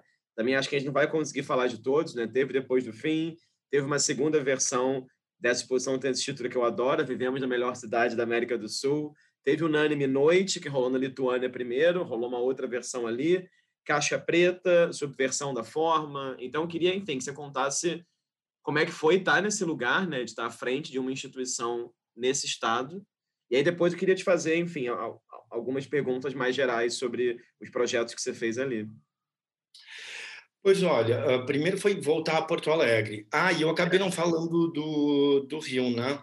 Da minha paixão pelo Rio de Janeiro. Eu falei um pouco, mas eu me apaixonei absolutamente pelo Rio de Janeiro e tinha decidido que ia, que ia enfim, construir, comissionar uma lápide uh, no São João Batista, porque ali eu queria viver, ali eu queria morrer e pronto, estava tudo resolvido na minha vida. Uh, mas, enfim, a vida vai se desconstruindo, o país vai se desconstruindo, mas veio justamente em algum ponto esse convite para que eu voltasse a Porto Alegre. E o que me deixou muito feliz também estar tá próximo da, da, da, minha mãe de amigos, já poucos, né, porque quase todas as pessoas vão num êxodo brutal de Porto Alegre mas cheguei assim, quando a, a instituição estava prestes a fechar suas portas. então, eu chego um pouco investido desse papel de, de, de, de fazer renascer das cinzas, um lugar um pouco com o estigma com o estigma da, da, da ausência absoluta de, de, de, conexão com a realidade, que eu acho que a arquitetura do CISA, embora não pensada com, com, esse, uh, com, com, esse papel, mas ela era refratária ao mundo exterior, então era uma, uma instituição muito pouco visitada, ainda nos seus dias de glória, com afluência financeira e etc. Uh, e, e, bom, eu cheguei ali sem orçamento, ela abria do, dois dias por semana, uh, nos finais de semanas, e, e, bom, um pouco repensar do zero. E foram dois anos, ou quase dois anos, de, de, de, de utopia. Eu também chego com carta branca para pensar, até porque, como não havia, digamos, instituição, não havia orçamento, então aceitaste o desafio, vai lá, te organiza e faz a coisa acontecer. Então eu, eu tive de, de, de buscar parceiros nas mais diversas instituições, na sociedade civil organizada, mais ou menos organizada, enfim, galerias, colecionadores, associações de bairro, ONGs, academia, e, um pouco o programa todo foi, foi desenvolvido a partir dessas parcerias, e com algum orçamento, sim, houve algum orçamento, algumas exposições foram até bastante ambiciosas mas passava por rever tudo, dinâmicas de trabalho, uh, horizontalizar o que era de uma verticalidade absoluta, querendo seguir uma certa ideia hierárquica de autoridades e, e quem trabalha ou faz o que nessa instituição, equipe reduzida. Então, eu vivia, como tudo acontecia no final de semana, eu vivia na, na instituição, de segunda a segunda. E foi lindo ver como, como aquele espaço passou a ser visitado uh, por um, um sem fim de pessoas, quer dizer, o público aumentou exponencialmente, se teve mais público do que no ano de abertura da instituição, uh, que foi o ano de, enfim, de, de, grandes holofotes, né, por ser o CISA, por tudo isso, pelo, pela qualidade né, acima de qualquer crítica daquele espaço e da sua própria gestão, mas foi de trazer tudo um pouco para o andar de baixo da rua, e foi, foi, uh, foi incrível ver assim famílias de pessoas uh, visivelmente não familiarizadas com a produção uh, cultural entrando ali por conta de alguns projetos que abriram essa, essa, essa porta, né? entre eles essa segunda edição do Vemos a Melhor Cidade da América do Sul, que fala de Brasil, mas fala de Rio de Janeiro, mas fala uh, de cultura popular brasileira. Então, um, enfim, com uma, uma divulgação que partia de, de imagens eh, do povo brasileiro. Então, isso eu acho que fez com que muita gente se acercasse da instituição e entrar um pouco sem sem aquele aquele estigma de estou entrando num espaço de silêncio, porque a coisa era quase uh, era totalitária, né? Se alguém uh, estivesse falando alto já vinha nos seus áureos tempos, né? Alguém mandava calar a boca. Então foi foi bonito ver isso, gente pelos corredores se beijando na boca, talvez informado pelo vídeo que tinham visto na sala anterior. Então foi foi foi um momento uh, incrível de experimentação. Uh, por ali circularam muita circulou muita gente que vinha para programas públicos de enfim de Sueli Ronick, a Pablo Leão de la Barra, há professores da, das, das universidades locais que queriam se envolver para ajudar a fundação, que mal ou bem era um um ícone da cidade, se aquilo viesse uh, abaixo era um pouco significava que Rio Grande do Sul e Porto Alegre estavam vindo abaixo, então era um pouco um símbolo de resistência. E, mas, enfim, aí essas, esses caminhos institucionais uh, fizeram com que uma nova diretoria entrasse em cena, e desde o princípio foi um, um choque uh, absoluto de perspectivas quanto ao que aquele espaço deveria ser. Então, ali, a, a segunda metade do meu segundo ano já foi de, de, de, de, de mais de sofrimento do que de prazer, mas consegui levar a cabo todos os meus projetos que estavam previstos e, uh, e um espaço incrível, né? porque ele, ele é uma arquitetura uh, institucional, uh, ele nem é tão grande assim, mas ela é portentosa. Né? Ela vem com, com essas veleidades de, de grande escultura pública, como, sei lá, como Guggenheim de Bilbao em outra escala, né? mas um pouco tem ali essa, essa semente né? do, do, do que é o espaço de arte instituição contemporânea. E, e, e então, isso aqui não é um espaço de cubos brancos, sempre falta paredes, ele é de transparência. E tu uhum. tampouco controlas o percurso, tu não sabe se a pessoa vem de cima ou de baixo, então tu tens de criar narrativas que estão sempre abertas e abertas e abertas, a múltiplas miradas. E fazer a curadoria do espaço exigia de mim não só estar ali numa relação de um a um, com a obra de arte diante de mim, eu tinha que subir para uma das rampas, olhar aéreo, como uma casa de bonecas, como se via aquelas obras num diálogo e ainda um andar com o outro. Então, foi assim uma super escola para uma dinâmica de, de exo-perspectiva quanto a um projeto a um projeto que se materializa, né? Agora, então vamos falar justamente sobre isso e pegar esse termo que você falou antes da teatralização ou da curadoria operística, né? Você usou um termo semelhante alguns minutos atrás. Queria, tipo, porque assim, isso está em todos os seus projetos que eu pude, né, tanto visitar quanto ver mais. Acho que a mão negativa tinha muito isso, com outras questões também, que é no Parque Laje, enfim, são outros tópicos ali. Mas eu acho que os projetos da Fundação Iberica Mar que você fez, e mesmo essa exposição que a gente vai falar no final, né, no Vita do Vita, também tem isso. Então eu queria que você falasse, assim, como que é esse processo de composição de um, da curadoria, né? Porque muitas vezes são projetos com muitos artistas, então eu não sei como é que se dá o seu processo criativo, né? Por exemplo, você falou antes do Crash, né? Na, na outra exposição você fez de Espina, de mostrar um trecho. Então, não sei, você tem uma... Como é que você pesquisa, né? Você tem, assim, uma, sei lá, pasta mental com ideias e você vai pensando como isso se encaixa no espaço, você rascunha e desenha antes, você coloca as obras lá e vai brincando. Eu pergunto isso por quê? Porque eu tenho a impressão que, claro, de todas as pessoas que eu entrevistei até agora, a maneira como você pensa o espaço é uma maneira assim que, primeiro, não é não se trata de uma de um modus operandi à la Paulo Herkenhoff, de um espaço muito imantado, digamos assim, sem espaços vazios.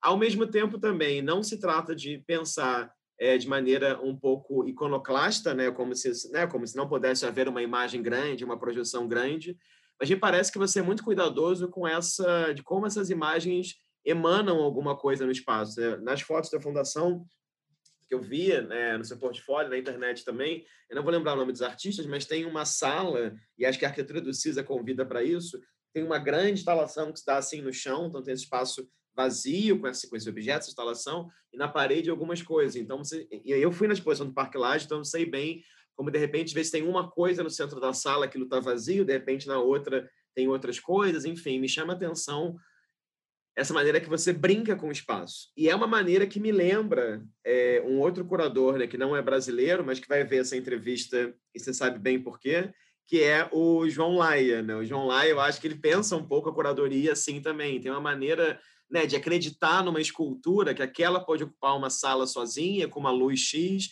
e na outra você pode ter mais coisa. Quero dizer assim, eu não consigo prever o que vai ser a tipografia nunca. E eu acho muito admirável. Então, eu queria que você falasse um pouco como que é seu processo criativo mesmo, né, expográfico. É, eu, eu acho que eu, eu parto, evidentemente, de uma ideia, né? E, por vezes, essa ideia ela não se esclarece uh, de pronto, né? Quer dizer, eu tenho um insight, eu gostaria de explorar tal uh, assunto, e às vezes ela vem pela, pela via da ficção, outras não, e, e, eu vou cumulativamente agregando elementos. não Uh, e, e, por vezes eu acho que eu tenho uma, uma certa mão pesada nesse mise-en-scène. Eu, quer dizer, eu, eu, construo, eu construo imagens do, do, que eu, de certa forma, quero visualizar, mas elas vão se construindo, não é a priori, é à medida que eu vou incorporando uh, essas obras. Não, elas não estão ali para ilustrar a, a, minha teoria. Eu, inclusive, trabalho muito com uma ideia de exposição aberta. A exposição, para mim, ela tem sempre de estar frágil, sempre ela tem de ser passível de, de, de crítica de, de, qualquer sorte. E eu gosto que elas estejam a ponto de cair.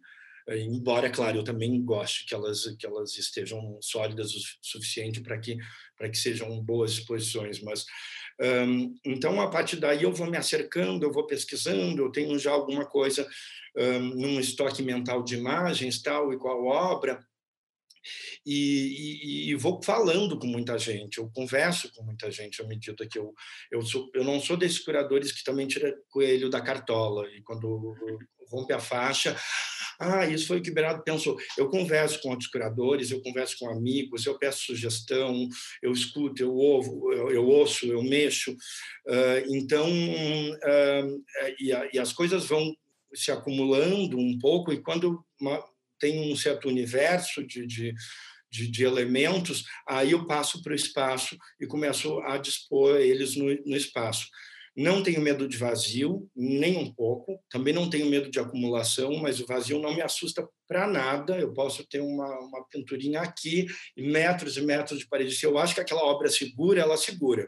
Então, eu também aposto muito em obras que possam uh, se, segurar. E gosto que, que haja vazio para que a obra não seja apenas mais um dado na minha exposição, que ela seja o seu mundo. Então, se acercar daquela obra significa entrar no mundo daquela obra, embora ela venha impactada, claro, pelo meu mise-en-scène, pelo que veio antes e depois. Eu acredito que as obras ganham nova vida. Isso vale não só para minhas exposições, né? Eu acho que uma boa obra de arte, ela, ela atravessa o tempo e o espaço e ela agencia novas coisas a cada vez que, que ela vê a luz do dia. Uh, acho que a boa obra de arte ela está sempre sendo recontextualizada e ela própria recon, re, recontextualizando o mundo, né? Então eu já expus a mesma obra em situações diversas, em projetos diversos e ela é sempre uma nova obra para mim também, uh, disparadora de, de outras questões. E, hum, mas essa presença física dessa obra e esse, e esse, e esse campo magnético da, da obra eu gosto de preservar, que elas, que elas surjam quase como anomalias, como aparições dentro do, de uma construção que aí sim eh, eu me irrito, um pouco me irrito e um pouco rio disso que, que o Matheus Rocha Pita ele vê as minhas exposições e diz chique, né, Bernardo? Que, que, que, as minhas exposições estão sempre tão orquestradas isso talvez venha um pouco da, do, do, meu tempo da coisa da moda, de, um, de, uma direção de arte. Então, eh, eu tenho uma, uma, visualização do espaço e que a ficção científica vem trazer essa, essa carga, talvez estética, de realmente pensar muito bem no, nos volumes, nos blocos e nas luzes e como o corpo transita dentro desse espaço de, de alguma anormalidade. Eu gosto que, que as exposições sejam alguma uma passagem para um outro mundo que não obedece às mesmas regras de, desse nosso. Não, não gosto de exposição que é como se estivesse vendo um livro. Uhum, uhum. Não, e, e, é super bacana você falou do, do chic e, e da moda, porque Caixa Preta, especificamente, você fez junto com a, com a Fernanda Brenner, né? Uhum. É, e outros curadores também, a Verônica, a Verônica Stiger também, e mais quem? Desculpa. E, uh, e o Sterzi. Exatamente. E aí eu acho interessante só porque, quando entrevistei a Fernanda, ela vem de um lugar também que é da direção de arte do cinema, né? E ela uhum. falou uma coisa muito parecida com o que você falou agora, como quando ela concebe a exposição, tem um caráter meio cenográfico, né? Então, sim, tem uma relação com vazios, sim, não se trata de preencher todos os espaços de uma sala, e sim quase que dirigir essa ópera, entre largas aspas, né, que é a, a exposição. Então, enfim, eu acho que é, que é bacana né, ouvir isso de você e saber da exposição que vocês fizeram juntos. É, antes de a gente falar das suas experiências recentes europeias e caminhar aqui já para o final dessa conversa, você falou aí de como você trabalha muitas vezes, né, com, enfim, os mesmos artistas e a vez ou outra você trabalha com uma mesma obra. Em vez de eu te pedir para falar sobre isso, que você já falou um pouco, eu queria que você falasse um pouquinho sobre um artista especificamente, que você já falou algumas vezes essa conversa, e de quem eu sei que você admira muito e troca muito, que é o Luiz Roque. Queria que você falasse um pouco, sem também fazer um momento arquivo confidencial, né? não é isso, mas queria que você falasse um pouco qual que é a importância dele na sua trajetória, né? porque eu tenho percebido em vários curadores essa relação que eu acho que é muito bonita, né? que é de amizade, de trabalho, e de uma pessoa perseguir a outra, acompanhar a outra, né? Então, queria que você comentasse um pouquinho sobre ele. Pois é, não, é, é, é de paixão, porque eu acho que o Luiz, nós dois vínhamos um pouco de um mesmo, quer dizer, os nossos mundos se encontraram e ambos tínhamos preocupações muito muito parecidas, né? Uh, o, o Luiz esse fascínio pelo glossy, por essa imagem midiática, pelo corpo, pela própria moda, pela ficção científica, por, por essa teatralização, e nós nos encontramos e tivemos a oportunidade de trabalhar juntos em inúmeras ocasiões. Eu acabo de escrever um texto para uma exposição virtual que ele está organizando aqui na, aqui na Europa, sobre o último filme dele, que é o República. Então, um pouco a gente toca de ouvido, sabe? Aquele tipo de, de relação que, que que, que eu falo do que ele ainda não me disse, ele aciona um botão no meu repertório que estava ali, quer dizer, a ponto de disparar. Uh, são, eu acho que é um mesmo vocabulário latente, claro, com, com, ele, ele cada vez mais se acerca de certos temas explora, como eu também dos meus. Então, ele quase sempre está nas minhas exposições. É raro exposição sem sem o, sem o Luiz Roque. E, e, eu gosto muito de ver ele em outras exposições. Uh, como quando eu vi no MAC, me dá um prazer enorme ver como as pessoas uh, expõem a obra dele, o que dizem sobre a obra dele. Uh, já teve um pouco, um primeiro momento de uma certa pequenina inveja, mas como alguém se autoriza a falar, afinal de contas eu, mas então, mas é, é, é maravilhoso e e é um pouco isso. E ele, ele fala, eu, às vezes, quando tenho que ser crítico, sou extremamente crítico, já quase brigamos definitivamente por conta de uma crítica que eu fiz lá no passado, muito assodada, muito responsável, de uma coisa que estava ali a ponto de sair, não vem ao caso falar aqui, mas. mas, enfim, eu acho que, que ele um pouco veio trazendo para a arte brasileira coisas que eram tabu era, era tabu falar de linguagem midiática, era tabu falar de imagem bonita, era tabu falar de, de do gloss, né, da superfície, que tem muito da coisa da moda. E eu, como ele, somos muito de, de, de, de, de buscar nesses terrenos desse cinema, sei lá, Paul Verhoeven, Showgirls, e, e, e nesse, nesse, nesse universo de uma pequena espetacularização de, de, de algo. Né? Um, e isso, mas também sempre é, é isso, é como exibir, como não exibir, em que contexto, e eu acho que ele ganha também outros outros outros matizes, né? Uh, e por isso eu gosto de vê-lo em, em outras exposições. Nos últimos anos tem morado em Madrid. Então eu queria te perguntar assim, de novo, né? O que, que te levou a essa mudança depois da Fundação Iberê Camargo? Como é que tem sido, né? Assim, é, voltar a morar é, fora do Brasil. E queria que você comentasse um pouco dos projetos que você fez aí, né? Você fez tanto o Intruso, em Madrid, com a Isabela Lenze, quanto você fez também a exposição, que me pareceu, enfim, super bacana, com a Sofia, né, no Vita do Vita, que, claro, é um dos maiores centros de arte contemporânea da Holanda e também da Europa, né? E, e é uma exposição que eu acho que é muito interessante, na medida que tem uma relação com a história, com uma certa ideia também de colonização, mas também não é uma exposição né, assim, decolonial, explícita, panfletária, radical. Tem muito espaço para ficção ali também, tem muito espaço para o desencontro, né? Então, eu queria que você falasse um pouco, assim, como é que tem sido esses últimos dois, três anos para você.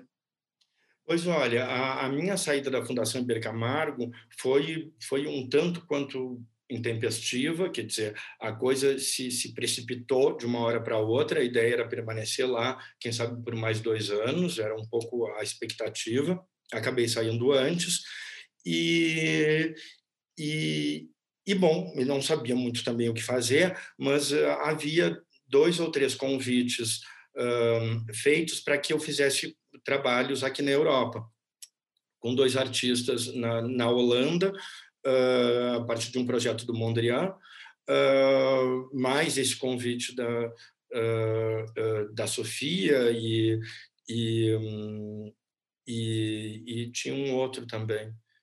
Ah, e, e do acho que do Opavará, enfim, eu teria que vir para a Europa de qualquer forma para então eu, saindo de Porto Alegre a ideia era não fico em Porto Alegre volto para o Rio uh, e todos os meus amigos no Rio, bom, o Rio está um desastre, não, não, não vem para cá, Bernardo e tal. São Paulo era um pouco norte, eu sou casado, então também tinha um pouco que, que, que contemplar os projetos de vida uh, do meu do meu marido. E, ele não vamos para São Paulo para mim é fácil trabalhar lá acho que para ti também. E nesse meio tempo houve a eleição do Bolsonaro. Uh, e, e, ele me olhou e disse olha Bernardo eu sou cidadão europeu, espanhol. Nunca morei fora do Rio de Janeiro, adoraria ir para a Europa. Tu tens convites para fazer duas, três coisas na Europa ano que vem. Vamos para Madrid e a gente casa no Brasil, porque sabe-se lá se não revogam essa legislação, sabe-se lá se na Europa também nessa nessa nesse levante da direita daqui a pouco também não muda as regras do jogo vamos nos casar lá e cá e organizar a vida para seja o que for no futuro eu digo bom vamos lá e viemos para Madrid, por conta disso do passaporte dele, não foi uma decisão Madrid, inclusive eu tenho trabalhado mais fora de Madrid do que aqui, mas foi ótimo, porque ano passado já chegou esse convite para essa exposição, que é o, a rigor, o único lugar independente de Madrid, que é o Salão, um, que foi também uma. me deu chance a experimentar um projeto que ainda não materializei, que é uma investigação sobre a sala de estar, o living room, e essa converse, conversation piece, como mobiliário, obra de arte e corpo dialoga dentro desse espaço tão emblemático né, da cultura burguesa e, e, uma espécie de arquitetura que doutrina o pensamento. Né? E, então, foi um certo exercício de especulação em torno desse, desses assuntos, um, e pude trabalhar com vários dos usual suspects, estão nas minhas exposições, mais gente nova daqui de Madrid e tal e tal. E, e bom, e na Holanda com esses dois artistas, depois o Vara veio para Roma, me chamou também para escrever texto, trabalhar com eles. E a exposição da Sofia, então voltamos a trabalhar juntos, porque ela me, me convidou para pensar um projeto. E eu comecei a desenhar uma ou duas ideias e uh, estava por encaminhar a ela justamente e ela me liga e diz Bernardo não uh, vamos trabalhar juntos nesse projeto uh, que parte do Delft Blue e eu como assim Sofia que isso uh, que é essa cerâmica azul e branca que, que, que é emblema né, da, da, da Holanda. Né, configura, encapsula a Golden Age da, da, do, do, Império Holandês. Eu digo, mas não tem nenhuma familiaridade, cerâmica, Sofia, enlouquecesse completamente, eu não trabalho com exposição histórica, que isso? E ela, bom, eu tão pouco, eu conheço o assunto, vamos mergulhar, investigar e tal. E aí eu comecei a me dar conta de uma série de coisas, que na verdade falar disso tinha a ver com falar da China, porque isso é uma apropriação e uma reprodução da porcelana uh, chinesa, né? Uh, que chega à Europa uh, através de Portugal, nas suas expedições às Índias e à China, e que a Holanda vai interceptar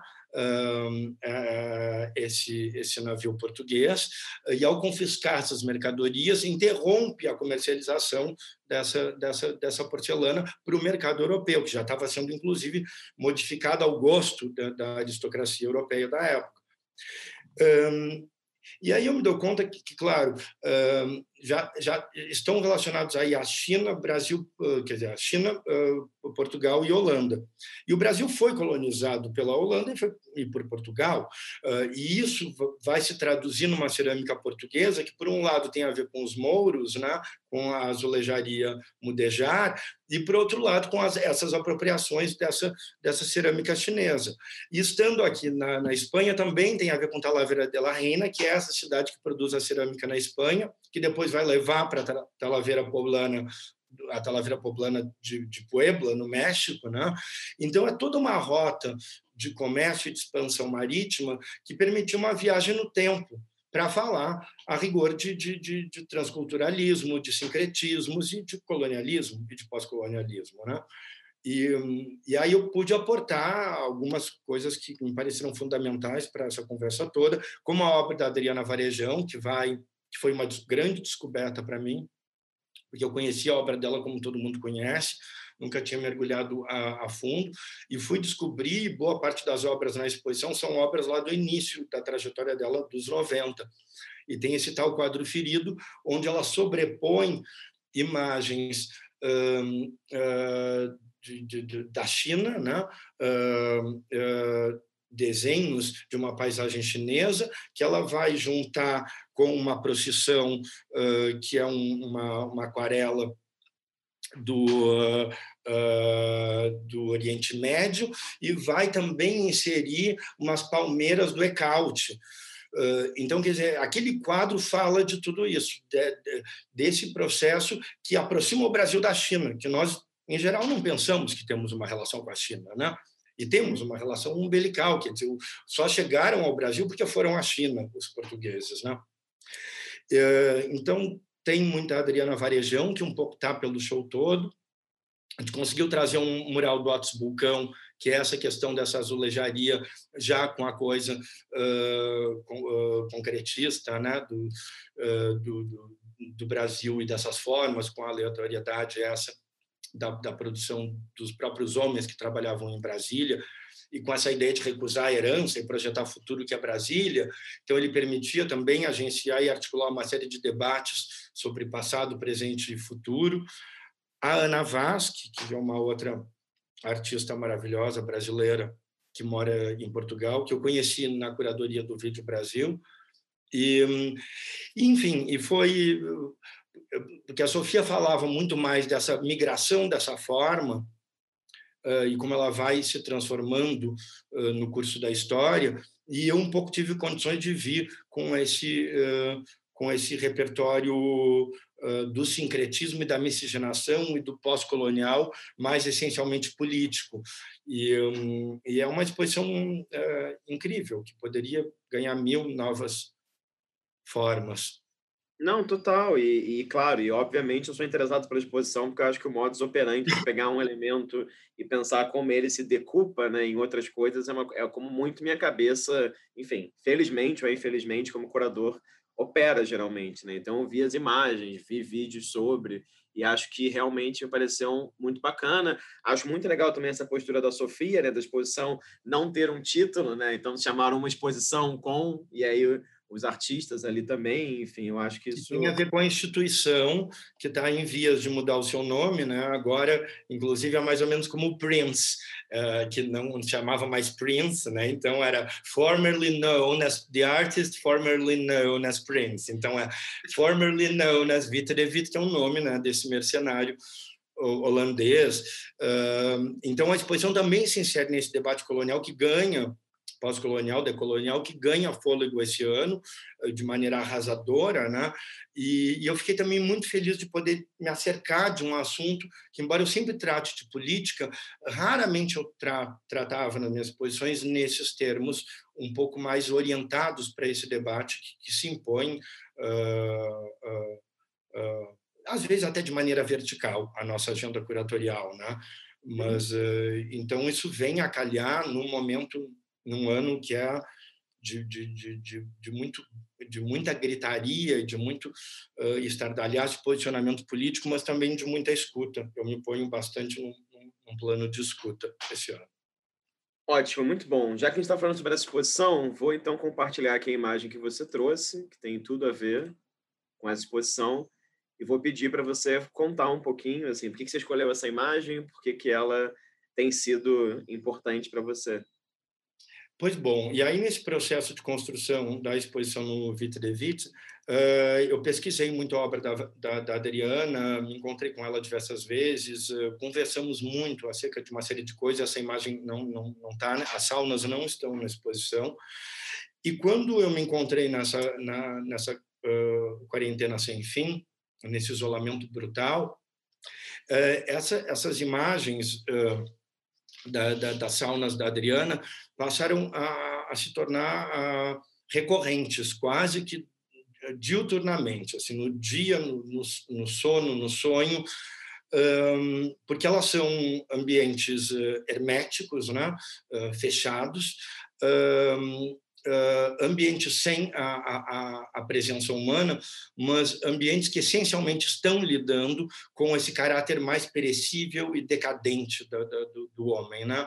São os fluidos corporais, esse vapor barato do suor, do desejo, uh, da promiscuidade também, tudo isso que foi vetado em absoluto né, com a quarentena, que é a troca da saliva, a troca, quer dizer, o, te acercar de outro corpo humano, de certa forma, tudo isso que não está presente nas saunas está investido nessas imagens como uma certa projeção. Então, tem uma grande virtualidade desses espaços, né? elas são quase como labirintos que se comunicam. Todas essas saunas dela, desprovidas da, da, da presença humana, podem ser vistas como espaços comunicáveis. E, e, comecei a pensar muito nisso, né, né, de como vão ser essas nossas relações pessoais, como vai se dar o próprio sexo nesses tempos e nesses espaços, saunas evidentemente fechadas, ah, a própria vida gay, o próprio HIV volta à tona com tudo isso. E numa espécie de delírio e devaneio, eu comecei a escrever um texto para uma, uma publicação que era para falar sobre uh, uh, o espaço e sobre as relações entre arte e ciência. E eu começo a falar sobre sexo no espaço, uh, trago o filme da Claire Denis, um dos últimos que ela fez, que, que um pouco as pessoas não podendo fazer sexo, mas uma inseminação de vida artificial nessa nave que vai buscar energia de um buraco negro, uma loucura e tal. E eu daqui a pouco salto desse filme para a sauna da, da Adriana e penso, quem sabe, se se lançasse ao espaço, saunas, saunas sem, sem a presença do homem a girar, a girar, a girar pelo espaço, uh, aos confins do universo, uh, levando apenas uh, o que há de mais humano e, e, os micróbios e as doenças e o suor flutuando infinitamente no espaço. E, um, escrevo esse texto e essa imagem, depois a Adriana pediu que eu escrevesse um texto sobre as saunas dela. Então, um pouco essa sauna, para mim, encapsula uh, não apenas a ideia de confinamento, mas de preservar o dado humano, o fator humano, o ingrediente humano, e esse ingrediente de contágio, mas que também de, de, que preserva a vida ou a latência dos instintos do homem. Eu acho que é um pouco por aí a escolha. Ótimo, não, muito bom. E acho que, enfim, as saunas são uma série maravilhosa, né? E também esse, esse espaço entre algo mimetizado e algo que pode ser né, uma mera projeção virtual, né, de um desejo arquitetônico, de uma arquitetura impossível, né, enfim. E claro também, né, coincidência ou não, é uma imagem aí que tem essa presença desse azul, né, azul lerjar, digamos, que também é ali um pouco a semente da exposição que se fez agora recentemente, né? Então acho que está tudo aí se se encontrando. E você também conseguiu, né, um milagre, que é escolher uma imagem só. Porque eu tive gente que trouxe assim 10 imagens, sete imagens, então assim, é uma capacidade de síntese que eu acho que, que é rara, assim. Mas muito bom, muito bom escutar, ouvir falar sobre. É... Bernardo, ótimo. Só para a gente terminar aqui, vamos então para a pergunta surpresa. Você está sendo o curador número 71 que eu entrevistei. Então, vamos, vamos inaugurar aqui uma pergunta contigo. Não sei se essa pergunta vai funcionar, mas eu fiquei maquinando esses dias e até durante a entrevista talvez seja interessante te perguntar, inaugurar essa pergunta contigo. É uma pergunta que é baseada numa suposição, tá? E três opções. Queria que você falasse um pouco sobre o que você vai responder. Vamos lá. Paredes coloridas dentro de uma exposição. Sempre, talvez ou nunca? Um, talvez, talvez. E acho que eu queria ter feito uma exposição do Iberê Camargo, que acabei, acabaram não me deixando, seria minha única exposição, porque eu sempre incluía obras do Iberê, mas seria uma exposição só sobre Iberê. E eu queria uh, expor as pinturas negras do Iberê em salas completamente negras. Acho que sim, acho que, que, que, que sim, que, que, é possível sim. Não é um crime. Ah, de forma alguma. Nada é crime. Os crimes são bem-vindos. Bernardo, eu queria te agradecer pelo tempo, disponibilidade, pela conversa, foi muito bacana. Foi muito bacana também poder sentar e estudar mais a trajetória. A gente se cruzou aqui no Rio algumas vezes, mas sempre, claro, muito muito correndo, mas que a gente tenha, claro, bons amigos aí em comum, como, como a Consuelo, você citou em algum momento, o Despina, tudo isso. É, e não sei, queria só expressar aqui minha admiração, acho que é uma trajetória muito bacana e acho também que tem muita coisa por vir, assim, contigo aí, com outros possíveis projetos, outras possíveis parcerias, e realmente me coloco no lugar assim de alguém que admira especificamente essa forma como se lida com o espaço. Acho que é muito bacana, acho que é muito difícil e acho que é muito convidativo para um público não especializado ou especializado se deparar com esse tipo de exposição, né? Eu queria só te agradecer e, enfim, desejar boa sorte aí nos passos vindouros Ai, muito obrigado, querido. Sabe que a admiração é recíproca, sempre que eu, que eu posso eu te procuro e a gente conversa um pouco, né? Tu também já passaste por Porto Alegre algumas vezes, para além também da, da, da, da Despina e da Consul, o próprio Léo Felipe, que passou recentemente por aqui, né? E espero que a gente se reencontre em breve. E foi um prazer dar essa panorâmica uh, louca pela, pela minha vida e tentar me explicar. Quem sabe eu me entendo. É, é um pouco psicanálise. Eu estou me sentindo um pouco, um pouco assim. É, não. Tem, toda entrevista tem algo de terapia, né? Isso é, é, é interessante. Bom, para quem assistiu a gente até aqui, a gente agradece a sua presença aí do outro lado. Essa foi uma entrevista com o Bernardo José de Souza, que no momento mora em Madrid, na Espanha. Então, fica o convite vocês verem outras entrevistas desse canal, com outras curadoras, curadores, diferentes regiões do Brasil, do mundo, interesses, práticas, enfim, nessa grande loucura, né, que é o trabalhar com curadoria em artes visuais. Então, obrigado pela audiência, digamos assim, e até uma próxima.